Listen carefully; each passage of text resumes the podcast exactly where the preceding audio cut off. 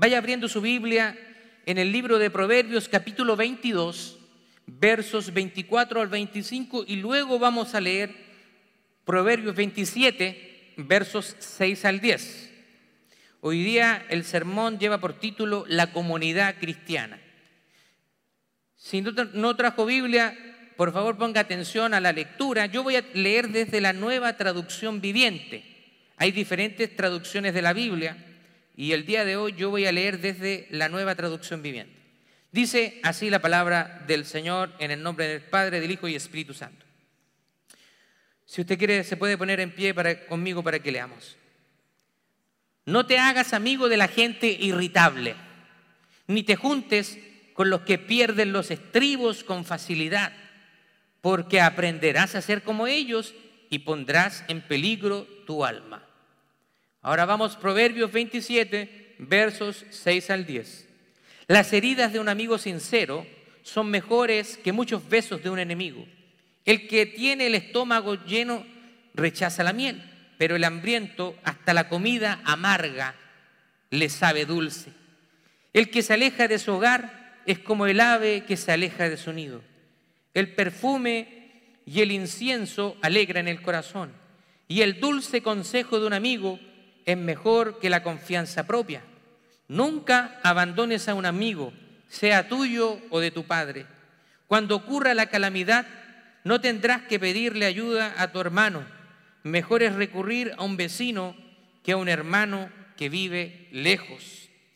Proverbios 27, verso 17 dice, el hierro se afila con hierro y el hombre en el trato con el hombre. Por favor, tome asiento. Los cristianos han sido, hemos sido llamados para vivir apartados para Dios.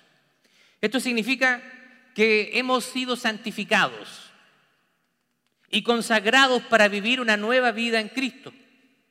Significa que cuando usted le entrega su vida al Señor, el Señor simbólicamente lo aparta del mundo, lo aparta de las cosas que a Él no le agradan, porque Él quiere que usted sea una nueva criatura en Él. Hay un dicho popular que dice así, dime con quién andas y te diré quién eres. Es sabiduría popular. No sé realmente yo de dónde viene este dicho, pero ciertamente tenemos que reconocer que hay verdad en él. Ahora, ese dicho viene de la sabiduría popular, quizás desde qué tiempo, pero está eh, mostrando, diciendo una verdad. Como cristianos estamos llamados a reunirnos como hermanos en Cristo y esto se debe a que tenemos en común el nuevo nacimiento y una vida eterna. ¿A usted le interesan las juntas de sus hijos? ¿Con quiénes se juntan? Por lo menos lo normal de un padre es que debía responder que sí. Sí, me interesa con quién se junta mi hijo. Ahora, ¿por qué le interesa a usted con quién su hijo se junta? ¿Por qué le interesa?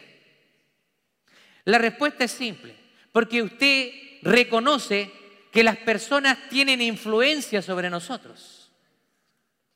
Así que ese dicho que dice, dime con quién andas y te diré quién eres, de alguna manera está diciendo, cuando tú te juntas con personas, comienzas a adoptar sus costumbres, es muy fácil ser influenciado por esas personas y ser también de alguna manera presionados por esas personas para vivir cierto estilo de vida. La mayoría de nosotros cuando eh, estuvimos en la adolescencia, en la juventud, experimentamos esa presión de los amigos. Muchas veces nosotros caemos en vicios no porque realmente nosotros nos nazca esa curiosidad, sino más bien porque las personas que te rodean te presionan a hacer algo que tú ni siquiera quieres hacer. Antes de llegar a Cristo, yo tenía una adicción y era el cigarrillo. Pero cuando yo comencé a fumar, realmente no fue algo que naciera de mí. Yo no dije, voy a ir a la tienda, voy a comprar una cajetilla de cigarro, me voy a poner a fumar. No fue así como, como pasó. Sino que estando con un grupo de amigos, alguien prendió un cigarro pero, y toma, y me ofrecieron, no, yo no quiero, no, no sé lo que es eso, pero toma, pero prueba, y la presión del momento, y para ser aceptado por el grupo, lo, tomé y empecé a fumar, no sabía ni hacerlo. Así que nosotros sabemos que las personas tienen influencia sobre nosotros. Ahora, en el mundo contemporáneo hay mucho individualismo y cada uno busca sus propios intereses y sus propios objetivos personales. Sin embargo, cuando nosotros nos reunimos como cuerpo de Cristo, como la iglesia del Señor, esto no debe ser así. Acá nosotros no estamos para llevar una agenda propia, para cumplir con nuestros propios intereses. Y eso nos compete a todos, a nosotros también, como líderes, como pastores, como ancianos de esta iglesia, no estamos para desarrollar nuestra propia agenda, para hacer lo que nos es agradable a nosotros, sino que aquí estamos para hacer la voluntad de Dios. Ahora, la vida debe pensarse en comunidad. ¿Qué quiere decir esto? Que nosotros debemos pertenecer a un grupo que tiene objetivos comunes y que viven no según sus propias reglas, sino según los principios de quien nos ha reunido, es decir, en base a la voluntad de Dios. Nosotros como hijos de Dios, los que hemos entregado nuestra vida, ya no podemos andar como nosotros queramos, sino que tenemos que ahora pensar en cómo quiere Dios que yo ande. Como Él dijo en el Sermón del Monte en Mateo capítulo 5, ustedes son la luz del mundo. Nosotros estamos aquí para alumbrar un mundo que está en tinieblas. Pero si nosotros andamos en tiniebla, ¿cómo vamos a alumbrarle a otras personas? Si nosotros damos mal ejemplo, ¿cómo vamos a ser luz para esas personas? Si nosotros damos mal ejemplo, tenemos un mal actuar, ¿cómo las personas van a querer buscar a Cristo si nosotros estamos dando un mal testimonio? Por eso que es importante que nosotros queramos parecernos más a Jesús y que busquemos parecernos más a Jesús quien vivió una vida perfecta. Acá en la iglesia nosotros tenemos un eslogan. Y a mí me gusta el eslogan, pero también tengo cuidado porque se ha mal interpretado. El eslogan dice, no se aceptan personas perfectas. En inglés, no perfect people allowed. Y es cierto, si nosotros pidiéramos que todos fuéramos perfectos, este edificio estaría vacío. Yo me tendría que ir para mi casa y usted también, porque somos imperfectos. Pero ese eslogan tiene la idea de dar la bienvenida a todas las personas. Nadie es excluido en el pueblo de Dios. Sin embargo, la voluntad de Dios no es que tú te quedes como llegaste, sino que Él quiere transformarte.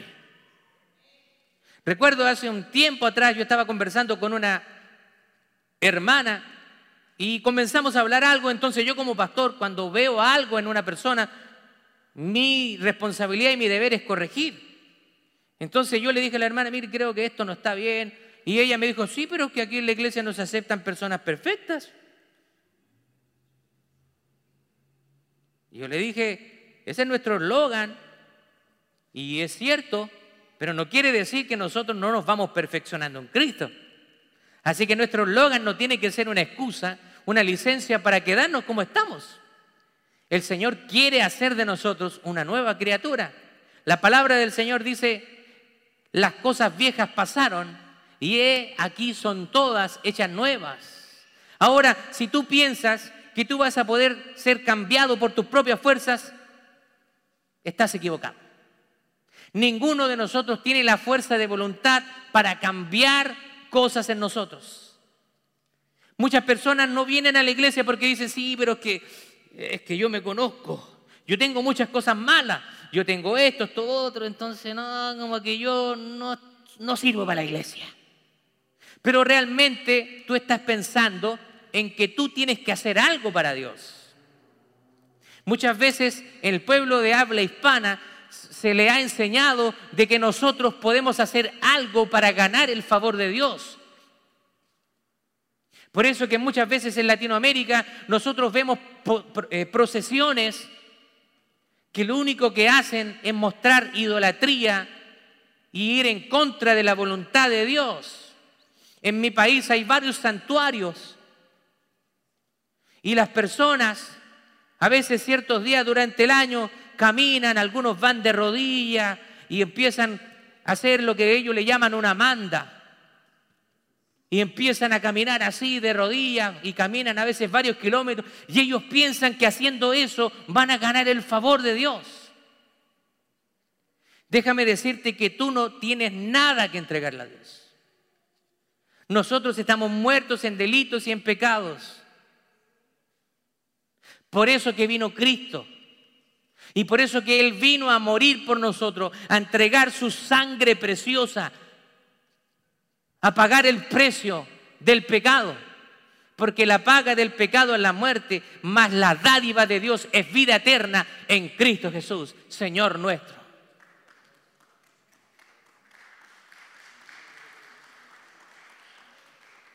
Así que tú tienes que dejar de pensar de que tú puedes hacer algo para ganar el favor de Dios. Simplemente lo que tú tienes que hacer es recibir el regalo de la salvación. Y Él va a comenzar a hacer una transformación en ti de una manera sobrenatural. Yo creo que a usted no le gustaría conocerme hace un par de años atrás. Yo era una persona totalmente diferente. Y ahora me veo y veo lo que Dios ha hecho porque yo sé que es una obra de Él. Yo no tengo realmente mérito en eso. Lo que he podido llegar a ser es gracias a la misericordia de Dios y el trabajo del Espíritu Santo en mí. Es interesante cómo define la comunidad el reconocido teólogo y pensador Karl Barth. Él define así la comunidad cristiana. Dice, la comunidad cristiana es el conjunto de, conjunto de personas que en un lugar, en una región o país, han sido llamados aparte por Jesucristo y se reúnen como cristianos a causa de su conocimiento y por la vocación que han recibido para confesar su nombre, o sea, para confesar a Cristo. el sentido y propósito de esta asamblea, o la palabra griega eclesía, que es de donde viene nuestra palabra castellana o española iglesia, que significa una reunión de personas, eso es la iglesia, es llevar de una forma de vida común creada por el Espíritu Santo. En otras palabras, participan todos en una vida, escuche, de obediencia a la palabra de Dios en Jesucristo. Obediencia. Obediencia a la palabra de Dios en Jesucristo. ¿Es fácil para nosotros obedecer? No es la naturaleza humana, así que no me quede mirando así. ¿Qué está diciendo, pastor? La naturaleza humana nos dice que no es fácil obedecer. De pequeños ya nosotros queremos hacerle fuerza a nuestros papás, ¿cierto? O gallito, como decimos en Chile. Queremos hacerle fuerza. Los niños ya vienen con rebeldía. Usted ve a los niños, usted le dice, venga para acá. Y el niño va para el otro lado y lo queda mirando. Mm, no te voy a hacer caso. Los niños son así. Ya vienen con el pecado en ellos, con esa tendencia pecaminosa. Así que nuestra naturaleza no es ser obedientes, pero en Cristo Él transforma nuestra vida. Él nos ayuda a poder obedecer la palabra del Señor y a cumplirla. No es algo que nosotros podemos alcanzar por nuestra propia fuerza. Dice también Dietrich Bonhoeffer, Aquel que ama más su sueño de una comunidad cristiana que ama la comunidad cristiana misma se convierte en destructor de toda comunidad cristiana. Por más honestas, serias y abnegadas que sean sus intenciones personales. ¿Se da cuenta?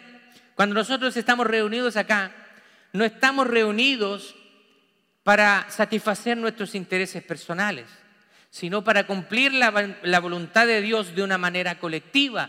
Ahora algunas personas, esto es muy común, y creo que lo he mencionado en varias ocasiones, pero las personas comúnmente para dar una excusa de no tener una responsabilidad de congregarse, dicen, pero yo no necesito ir a la iglesia para tener una relación con Dios. Y eso tiene cierta verdad, pero tiene mucha mentira. Cierta verdad porque por venir a la iglesia no es suficiente para tener una relación con Dios. Porque tú puedes venir acá y puedes mostrar una imagen de santidad que no tienes. Puedes llegar hoy día así, ¿cierto? Y se te ve la aureola de santito y vienes así con cara de niño bueno, con niña buena, sonriendo. Hola, puro amor, reflectar amor y puede ser que en tu casa seas la terrible o el terrible. Tratas mal a tu esposa, a tus hijos, eres grosero, malas palabras, pero cuando vienes a la iglesia como que te transformas. Dios quiere que todos nosotros seamos íntegros. ¿Qué significa eso? Que tenemos que ser de la misma manera en todos lados. No tenemos por qué cambiar. Así que las personas que creen que no necesitan venir a la iglesia para tener una relación con Dios están equivocados porque la iglesia no fue fundada por el hombre. Ningún hombre fundó la iglesia. Muchos hombres han fundado denominaciones cristianas, han levantado organizaciones cristianas, pero la iglesia del Señor fue fundada por el propio Señor Jesucristo. Y comenzó en el día de Pentecostés, cuando estaban todos reunidos y descendió el Espíritu Santo y todos fueron llenos del Espíritu Santo. En el libro de Mateo capítulo 16, verso 18, cuando Pedro le dicen, ¿quiénes dice la gente que yo soy? Y algunos dicen, mira, las personas dicen que tú eres Elías, que tú eres esto, esto, otro. Entonces Jesús, mirando a Pedro, y le dice, pero tú, Pedro, ¿quién dices que yo soy? Y Pedro le dice, tú eres el Cristo, el Hijo del Dios viviente. Esa declaración es poderosa. Y Jesús le dice, bien ha dicho Pedro porque no te ha sido revelado por sangre ni carne, sino por el Espíritu Santo, por mi Padre que está en los cielos. Y le dice, de cierto te digo que tú eres Pedro y sobre esta roca edificaré mi iglesia. ¿Quién es la roca? La roca es Cristo. Algunos creen que la roca son las personas, esa es una persona. Muchos malinterpretan ese pasaje y dicen, no, Pedro es la roca. Entonces desde Pedro hay una sucesión de papas. Y son la máxima autoridad de la iglesia. Déjeme decirle que eso es antibíblico. La máxima autoridad de la iglesia se llama Jesucristo.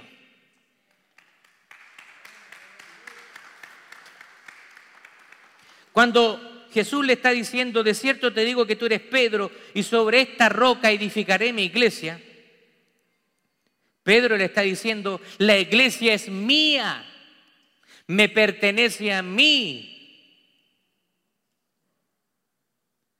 Yo soy el que ha derramado mi sangre para comprar por precio de sangre aquellos que han sido predestinados para salvación.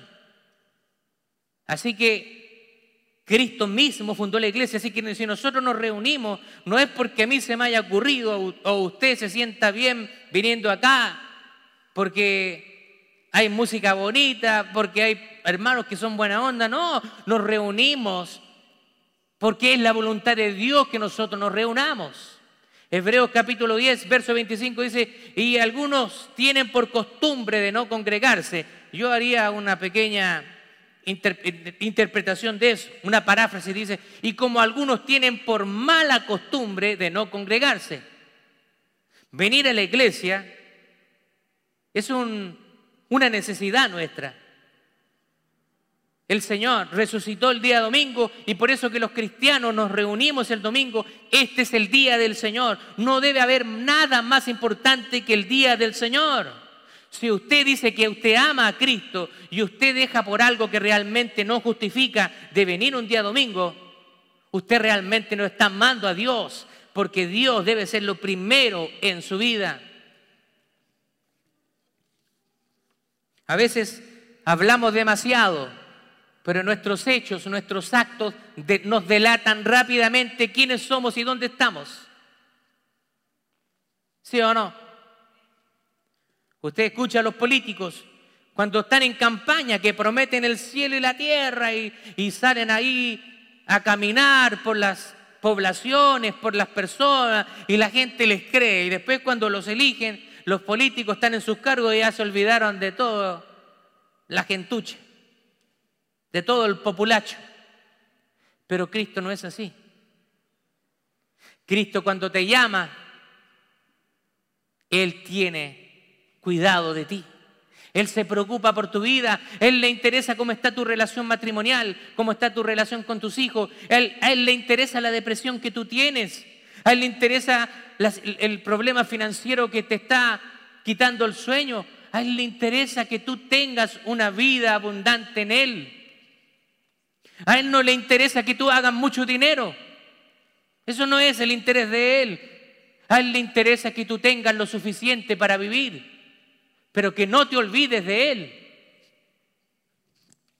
Ahora, como podemos ver nosotros, la vida cristiana se centra en una vida cristocéntrica. Él es el centro de todo.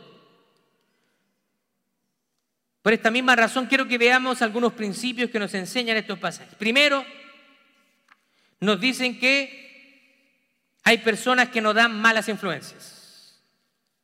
¿Cierto? Acabamos de leer versículo 1. No te hagas amigo del irritable ni te juntes con los que pierden los estribos con facilidad, porque aprenderás a ser como ellos. O sea, las malas juntas echan a perder. Cuando te juntas con personas con malos actos, con malas costumbres, te van a influenciar. No es extraño que nosotros como padres siempre estemos indagando quiénes son las amistades de nuestros hijos y tengamos interés, porque sabemos que esos, esos amigos de nuestros hijos les van a influenciar, quiera o no, les van a influenciar o para bien o para mal. Eso es todo, no hay más. Buena influencia o mala influencia pero de todas maneras, influencia. Ahora, como cristianos nosotros debemos ser personas que tengan firmes convicciones y no ser influenciados con facilidad. Mire lo que dice Efesios capítulo 4, verso 14. Entonces ya no seremos inmaduros como los niños, no seremos arrastrados de un lado a otro, ni empujados por cualquier corriente de nuevas enseñanzas no, dejaremos, no nos dejaremos llevar por personas que intenten engañarnos con mentiras tan hábiles que parezcan verdad. O sea, como cristianos, nosotros estamos siendo llamados a ser de convicciones firmes. Que tú sí sea así.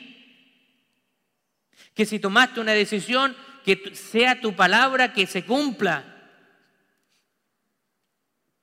Antes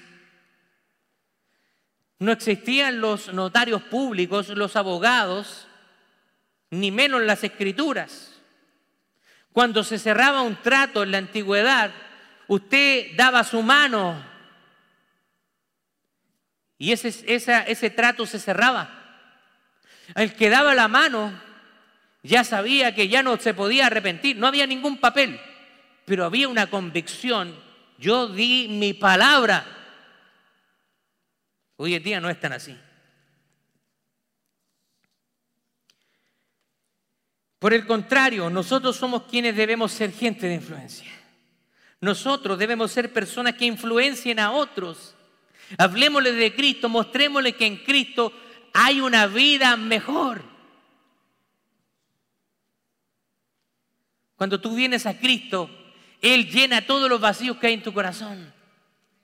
Vamos a tener problemas, vamos a tener aflicciones, pero a pesar de eso, Él nos ha prometido estar con nosotros. Dice todos los días y hasta el fin del mundo. Gloria a Dios.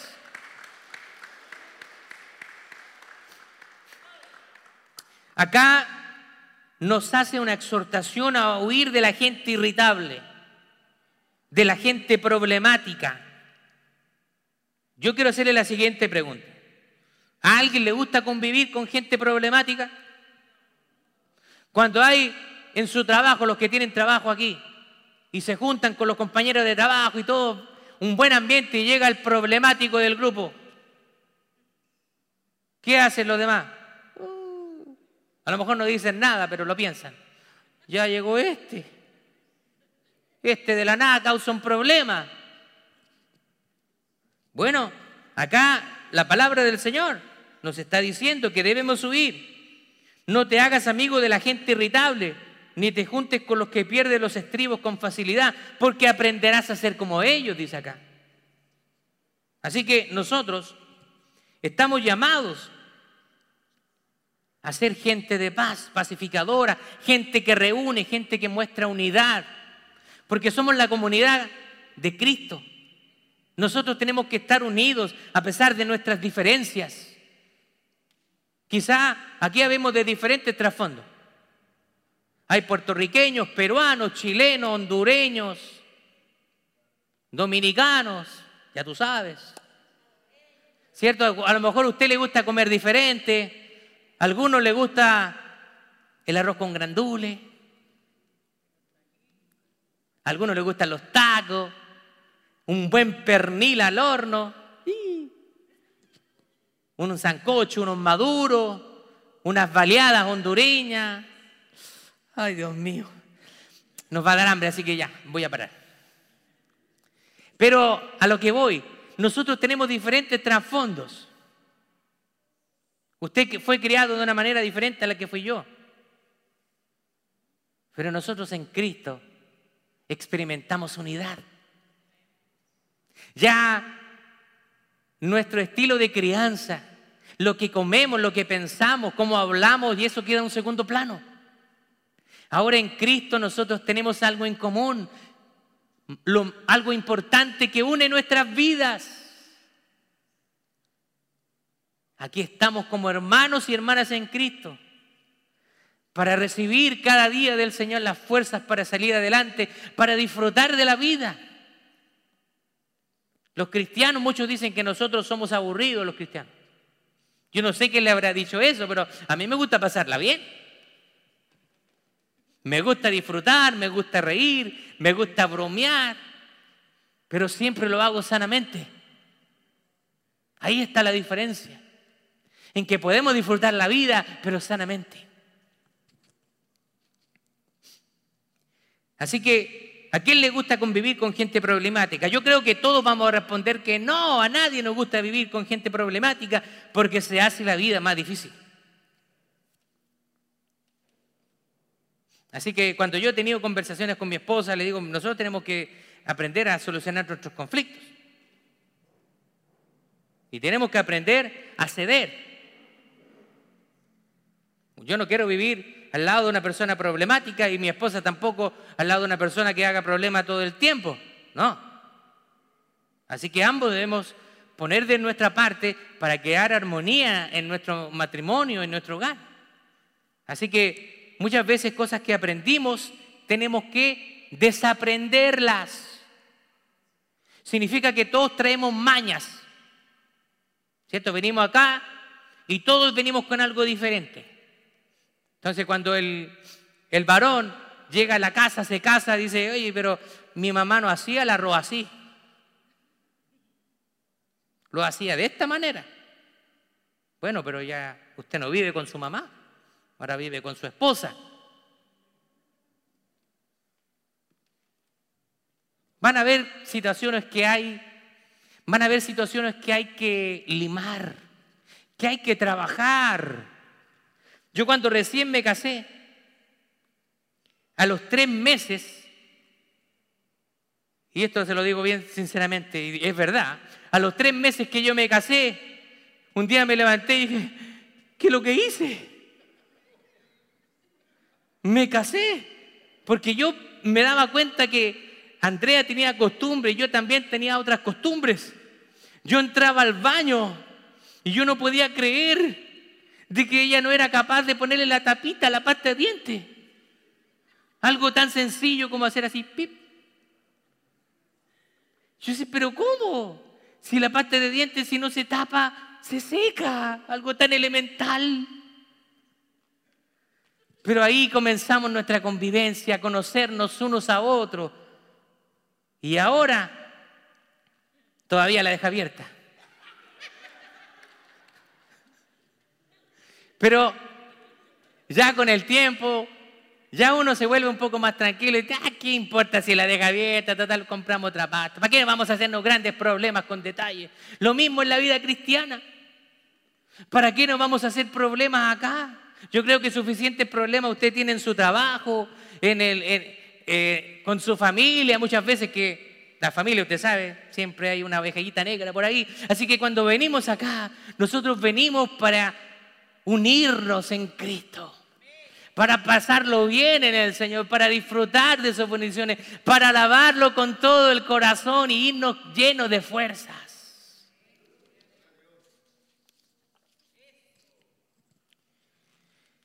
También hay un segundo principio que es el principio de la separación. La vida en comunidad es una necesidad del pueblo de Dios. El Salmo 133, versículo 1 dice, miren cuán bueno y delicioso es habitar los hermanos, los hermanos juntos en armonía. Es como el buen óleo sobre la cabeza, el cual desciende sobre la barba, la barba de Aarón, y baja hasta el borde de sus vestiduras, como el rocío de Hermón que desciende sobre los montes. Y mire lo que sucede cuando nosotros como hermanos habitamos juntos en armonía, porque allí envía Jehová bendición y vida eterna. Tercer consejo. Dice, los buenos consejos alegran el corazón. Proverbios 27.9. La comunidad cristiana existe para edificarse mutuamente, para ayudarse, para auxiliarse a través de la palabra del Señor. Mire lo que dice Hebreos capítulo 3, verso 13, Reina Valera 1960. Antes, exhórtense ustedes los unos a los otros cada día, entre tanto que se dice hoy para que ninguno de ustedes se endurezca por el engaño del pecado. ¿Qué quiere decir? Si alguno de nosotros está por malos pasos, como por así decirlo, nosotros que somos hermanos en Cristo tenemos que ayudarle decir, hey, hey, no, por allá no, estás mal. Tú no estás haciendo las cosas bien.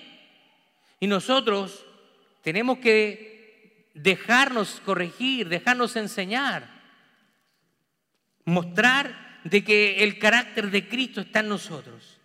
También debe existir mutua edificación entre nosotros. Dice acá, primera de Tesalonicenses capítulo 5, verso 11. Así que aliéntense y edifíquense unos a otros tal como ya lo hacen. Así que entre nosotros nos tenemos que alentar. Si usted ve que su hermano viene triste porque nosotros a veces somos expresivos. Alguien puede llegar con la cara cabizbaja usted se da cuenta, eh, algo le pasa, yo lo conozco. Siempre este hermano, esta persona llega contenta, pero hoy día lo veo diferente. Acérquese a él. ¿Qué te sucede? ¿Cómo puedo orar por ti? Dele una palabra de aliento, el Señor te ama, yo también te amo. Dele un abrazo. Muéstrele que usted está interesado en él. Bueno, ya vamos a estar terminando. Pero me gustaría compartir un pasaje que se encuentra en el libro de los Hechos, donde nosotros podemos ver la vida de los primeros cristianos. ¿Cómo era la vida de los primeros cristianos? Ahí en el siglo primero. Dice el libro de Hechos en el capítulo 2, versos 43 al 47, y lo voy a leer en una traducción que se llama traducción en lenguaje actual, para que sea bien entendible. Dice así, al ver los, los milagros y las maravillas que hacían los apóstoles, la gente se quedaba asombrada. Los seguidores de Jesús compartían unos con otros lo que tenían. Compartían sus cosas. Versículo 45. Vendían sus propiedades y repartían el dinero entre todos y a cada uno le daban según lo que necesitaba. Además, todos los días iban al templo y celebraban la cena del Señor y compartían la, la comida con cariño y con alegría. Y versículo 27 dice así, juntos alababan a Dios y todos en la ciudad los querían. Y cada día el, el, Señor hacía que muchos creyeran en Él y se salvaran. De ese modo, el grupo de sus seguidores se iba haciendo cada vez más grande. ¿Quién no va a querer pertenecer a un grupo así? Donde se preocupen de uno. Donde mi hermano me pregunte cómo estoy. Donde si ve una necesidad, la suple. Si yo veo que mi hermano anda con zapatos rotos, yo tengo que tener ese sentir de decirle, mira hermano, toma aquí está, cómprate un par de zapatos. O usted llévelo y, y llévelo a, a, donde sea a, comprar, a comprarse ropa. Recuerdo como hermanos lo, lo han hecho conmigo y también yo lo he hecho con ellos, con personas. Sea generoso con, con, con, su hermano, con su hermana, si está viendo una necesidad. Para eso estamos aquí, para auxiliarnos mutuamente, para alentarnos mutuamente. Eso es la iglesia del Señor. Para ir de victoria en victoria y de bendición en bendición.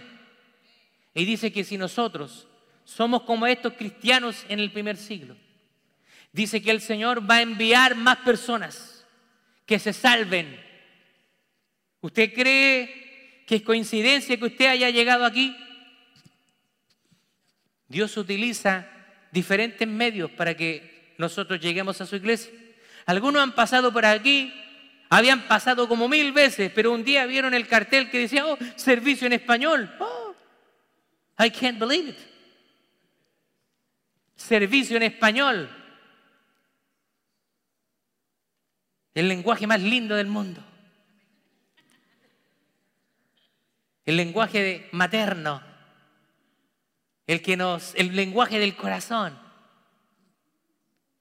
¿Cierto? Quizás algunos buscando ahí por internet, en el Facebook, encontraron un Choré, vamos a hacer aquí, ¿de qué se llama? Check it out. Vamos a ver de qué se trata este, esta iglesia.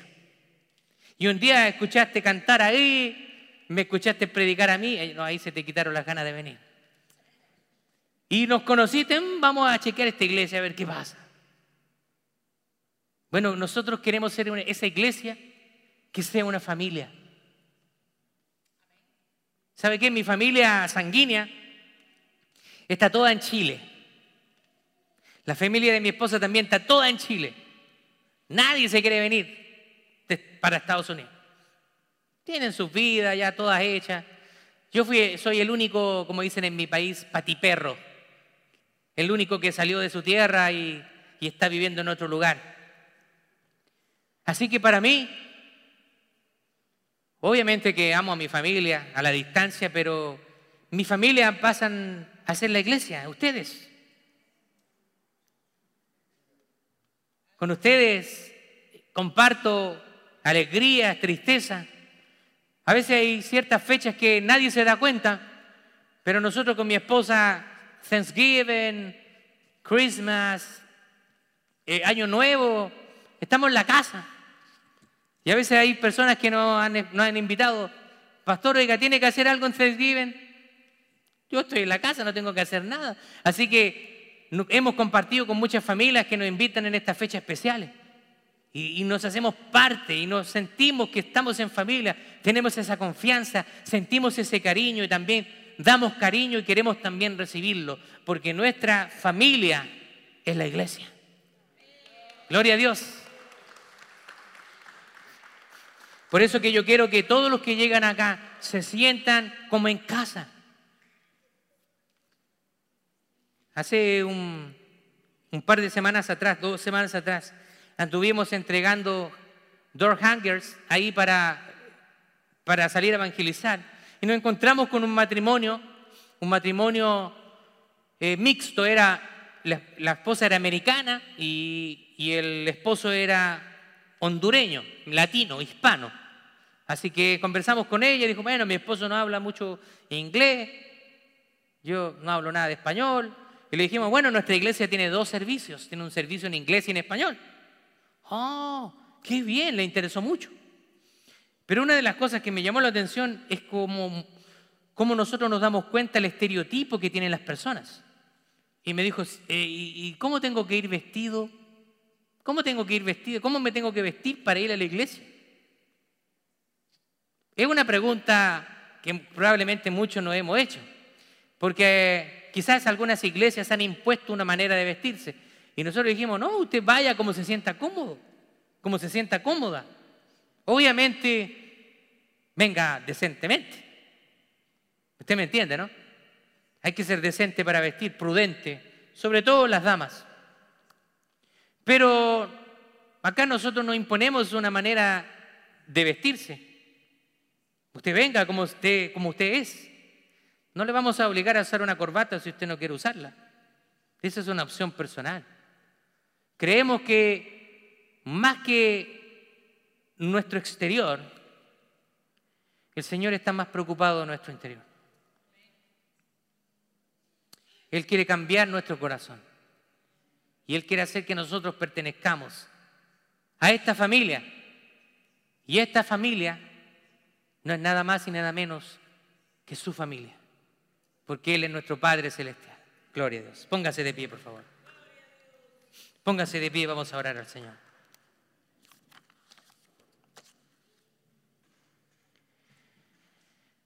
Padre Celestial, muchas gracias, Señor, por tu amor, tu misericordia con nosotros. Gracias, Señor, porque tú nos has traído, Señor si fuera quizás por nosotros, no estaríamos aquí. Pero tú has puesto en nosotros el querer y el hacer. Por tu buena voluntad que opera en nosotros cuando nosotros tenemos viviendo en nuestra vida el Espíritu Santo. Señor, quiero pedirte en esta hora que nos bendigas grandemente. Bendice a las familias que han llegado, Señor a los que nos visitan por primera vez y a los que ya están retornando de una primera visita. Señor, que podamos todos entender de que hemos llegado a este lugar a darte la gloria y la honra, a alabarte a ti solamente porque tú te la mereces. Somos imperfectos, Señor. Tenemos defectos, Señor. Tenemos pecados, Señor. Pero creemos y estamos seguros que en Cristo estamos siendo transformados. Perdónanos, Señor, por nuestras faltas. Perdona nuestros pecados, Señor. Perdónanos, Señor, porque te hemos fallado. Ayúdanos cada día a vivir una vida en santidad. Esa vida que refleje que somos tus hijos. Esa vida que refleje que somos nuevas criaturas, Señor. Yo te pido en el nombre de Jesús que nos bendigas con tu presencia. Amén. Amén. Quédese ahí.